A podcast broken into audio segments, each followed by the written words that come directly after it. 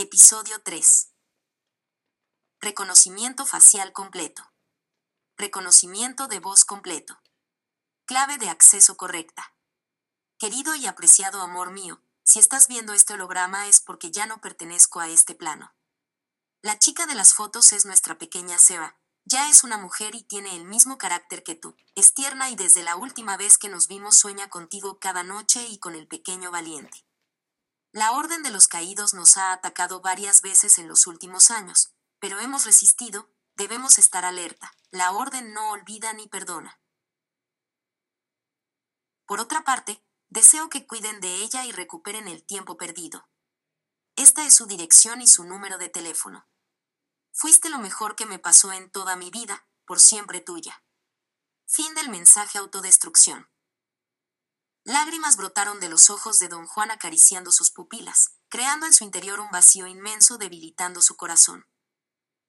Él abre el otro sobre que también contiene fotos virtuales, frotó su mano sobre una de las imágenes de su hija y su mente proyectó ese amargo momento en el cual tuvo que partir en busca de su amigo George.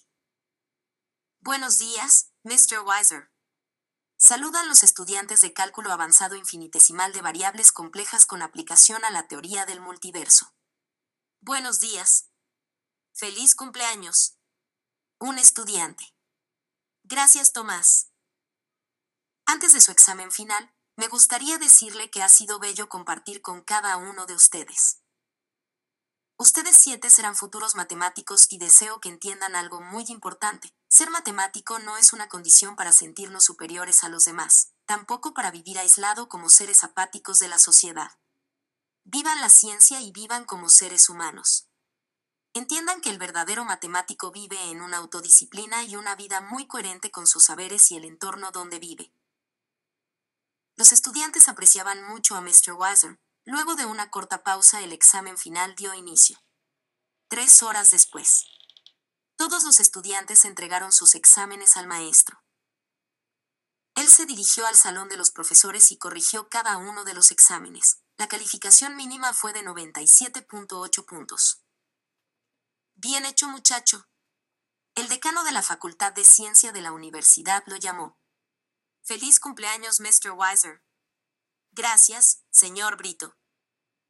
El propósito por el cual lo he llamado es para expresarte que deseo que seas mi sucesor en esta universidad. Sé que eres aún muy joven, pero tú eres la mejor elección que tengo. Es un honor, señor Brito, pero aún no he hecho el doctorado en ciencias puras y el Mr. Dognestrom ha trabajado por esa posición toda su vida. Te entiendo, pero sabes muy bien cuál es la condición de Mr. Dognestrom. Es un gran matemático, pero no tiene nada de inteligencia emocional, es un frustrado, sin intención de ofender. Luego de lo sucedido con el Oure López, su vida jamás volvió a ser la misma. Lo sé, conozco la historia. Lo referente a que aún no tienes un doctorado en ciencias puras. No te preocupes, partirás para la Nación 2 en estas vacaciones a realizarlo. Tiene una duración de cuatro años. Pero le envié el trabajo de grado de tu maestría y realmente tiene un nivel muy alto en las matemáticas. En un año obtendrás tu título de doctor en ciencias matemáticas. Algo más, ya tiene todo pago, puntualizó Mr. Brito. ¿No tengo derecho a negarme? No, realmente enfatizó Mr. Brito. Luego de dos horas, Mr. Weiser se dirigió a un restaurante cerca de la universidad. ¿Por qué te sientes así? preguntó la otra. Debería sentirme bien, hoy es mi cumpleaños, realizaré mi sueño de ser doctor en matemáticas en un año, pero de qué vale saber tanto si no tiene con quién pasar el tiempo, si nadie te espera en las noches, la soledad es cruel. ¿Cuántas personas en el mundo desearía saber la mitad de lo que sabes? Sé que no elegiste tener esta vida, pero debes asumirla con sus guerras y sus victorias. Vives en una continua búsqueda del amor, aunque sabes que el amor no está hecho para ti, o acaso no entiendes que tú y yo somos únicos. ¿Cómo entender si tú no posees sentimientos? Tú tampoco, no sientes nada por nadie, lo que crees sentir es una falla de tu lógica, una autoprogramación que formaste leyendo libros del amor. Pero al final sabes que fuiste tú quien creó esas extrañas sensaciones para sentirte humano, para sentirse uno más de ellos. la otra acompañada de varias carcajadas y agregó. Eres como una entidad que representa la unión de la inteligencia artificial y la inteligencia humana, en una incierta y constante evolución. Tan solo te gestionas tus propias emociones para creer sentirte vivo. Vives en una extraña quimera deseando sentir esa fuerza que une a los hombres con sus semejantes. Te autoengañas desde que tuviste ese extraño sueño. En la penumbra de la sala, la luz del atardecer se filtraba a través de las cortinas semicerradas, generando una atmósfera íntima y mística. M.R. Weiser estaba sentado en su sillón favorito, rodeado de libros y papeles, sumido en sus pensamientos. De repente, un suave murmullo lo sacó de su ensimismamiento. Al principio, pensó que era la brisa que soplaba a través de la ventana, pero luego se dio cuenta de que el sonido venía del rincón más oscuro de la habitación. Intrigado, se levantó y se acercó al rincón, donde encontró una figura borrosa y etérea, casi como una sombra. Al principio, no pudo distinguir si se trataba de un ser humano o simplemente una aparición. Pero entonces, la figura empezó a tomar forma, como si cobrara vida ante sus ojos. Era una mujer joven y hermosa, con una larga cabellera dorada y un vestido blanco que parecía hecho de la luz misma. M. R. Weiser no podía creer lo que veía, pero no podía apartar la mirada de la mujer, que lo miraba fijamente con unos ojos verdes y profundos como el océano. ¿Quién eres? preguntó M. R. Weiser, asombrado. Soy lo efímero, respondió la mujer con una voz suave y melodiosa. ¿Lo efímero? ¿Qué quieres decir? preguntó M. R. Weiser, confundido. Soy la belleza que desaparece, el momento que se desvanece, la emoción que se desvanece en el aire. Soy todo lo que es hermoso y fugaz en este mundo, dijo la mujer con una tristeza en su voz. M. R. Weiser se quedó sin palabras, observando a la mujer con asombro y fascinación. Pero tú eres M.R. Weiser, dijo la mujer, mirándolo directamente a los ojos. Tú eres lo eterno, lo que permanece a través del tiempo y del espacio. M.R. Weiser sintió un escalofrío recorrer su cuerpo. ¿Cómo sabes eso? preguntó. Porque soy parte de ti, así como tú eres parte de mí, respondió la mujer, extendiendo su mano hacia él. M.R. Weiser no lo pensó dos veces y tomó la mano de la mujer. En ese momento, una corriente eléctrica lo recorrió, haciéndolo sentir una conexión profunda con el universo entero. De repente, el tiempo pareció detenerse y el espacio se desvaneció, y M. R. Weiser se dio cuenta de que, en ese momento, lo efímero y lo eterno se habían unido en una sola entidad. La mujer se desvaneció poco a poco, dejando atrás una sensación de melancolía y nostalgia en M. R. Weiser. Pero él sabía que, de alguna manera, ella siempre estaría con él, recordándole la belleza y la fugacidad de la vida. Y en ese instante, supo que había encontrado la clave para comprender la complejidad de su propio ser y el mundo que lo rodeaba. Desde entonces, Mr. Weiser ha buscado el amor eros. No puede evitar sentirse como un pez fuera del agua. Una extraña fuerza lo impulsa a creer en algo más allá de su lógica. Su celular le vibró varias veces. Hola, don Juan, ¿cómo estás? Bueno muchacho, te llamé para decirte que estoy cerca de la universidad. ¿Dónde estás? Yo estoy en el restaurante de siempre. Pasaré por ti. Luego de varios minutos don Juan se aproximó al restaurante y tocó la bocina del auto y Mr. Weiser se dirigió hacia el vehículo y se marcharon juntos. Muchacho, tengo que contarte algo muy importante. Debo partir hacia la Nación tres mañana temprano. Cuando regrese te daré todos los detalles don Juan, mientras se dirigía hacia su hogar. Siempre usted y sus misterios. También tengo que contarle que dentro de un mes aproximadamente iré a realizar un doctorado en la Nación 2. Felicidades, muchacho. Gracias.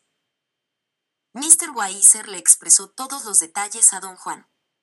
Mientras él detuvo el auto frente a su casa, él y Mr. Weiser entraron. Sorpresa, dijeron los colegas de Mr. Weiser. Luego de unos segundos iniciaron a cantar feliz cumpleaños. Gracias a todos. Los invitados eran alrededor de diez personas. Felicidades. Gracias, señor Brito. Felicidades, Dos veces. Un caballero con tonalidad desagradable. Gracias también. Mr. Weiser. Luego de varias horas de alegría, el Mr. Dognestrom cambió el clima. Ya no existe amigo ni amor verdadero. Mr. Dognastron en voz potente y prosiguió. Primero el se fue a otro país el día de la boda y ahora quien dice ser mi amigo me roba lo que por derecho me toca. Agregó. Mr. Dognastron se refería a ser el próximo decano. Mr. Dognastron ha tomado demasiado, es hora de que nos vayamos. El decano con la intención de deshacer la tormenta que se estaba formando. Luego de varios intentos, el decano y otros compañeros convencieron a Mr. Dognastron de retirarse de la fiesta, dejando solo a Mr. Weiser y a don Juan. Muchacho, que eso no nos hago la noche.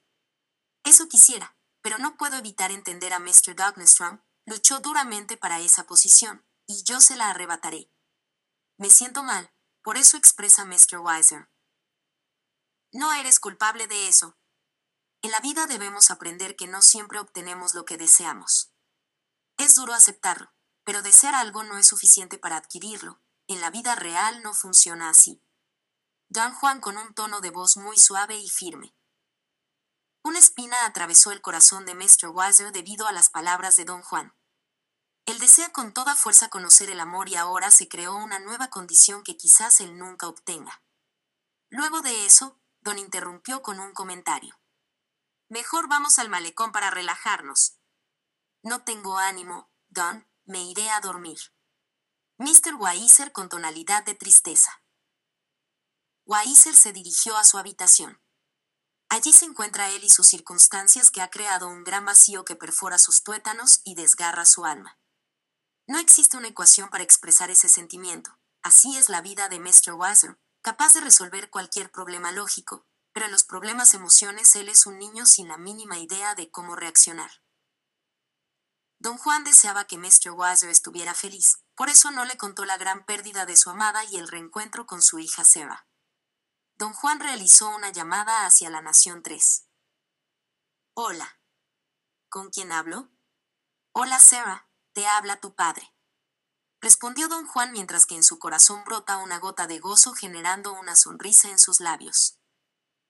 Padre mío, expresó Sarah con gran júbilo, luego una nostalgia abrigó su ser. ¿Sabes lo de mi madre? Sí, don Juan con un nudo en su garganta que no le permitió terminar la oración.